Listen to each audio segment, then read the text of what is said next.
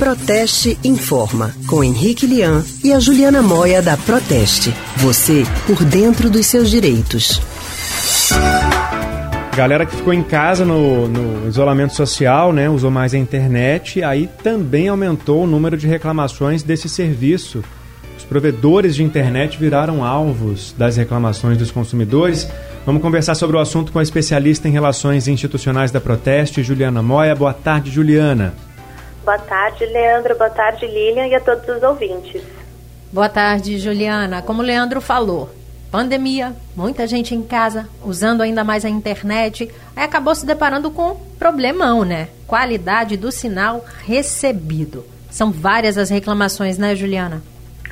Isso mesmo, Lilian. Os dados mostram que o número de reclamações aumentou muito. Eu trouxe os dados da Senacom, que é a Secretaria Nacional do Consumidor, e eles apontam que houve mais de 180 mil reclamações de consumidores só relacionadas à banda larga, de janeiro a julho desse mês.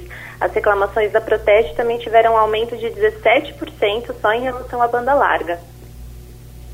Bom, então, diante desses problemas aí, o consumidor tem que comprovar né, que não está recebendo a internet do jeito que ele contratou. E aí, como é que ele faz isso? Como é que ele apresenta essa prova? Isso mesmo.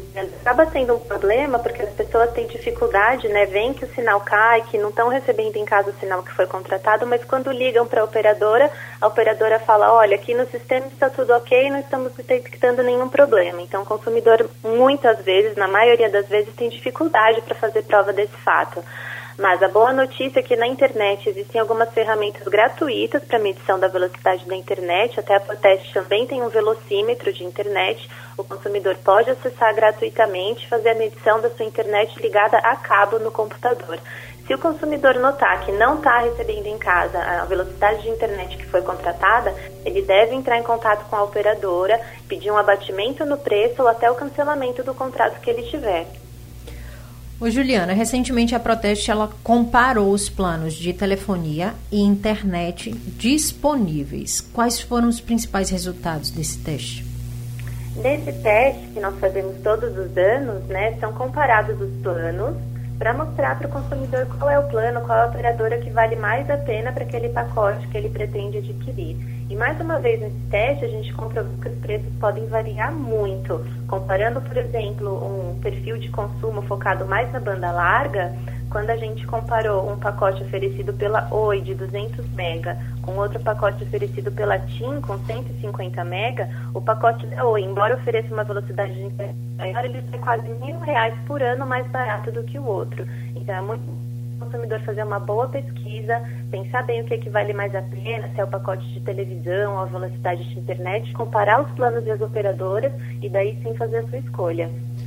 E para quem ficou com o orçamento apertado aí durante a pandemia, quer cancelar aquele contrato, aí tem aquela fidelidade, aquele compromisso de um ano, mas diante do cenário que a gente está, ele tem que cumprir esse tempo todo ou pode cancelar sem pagar multa?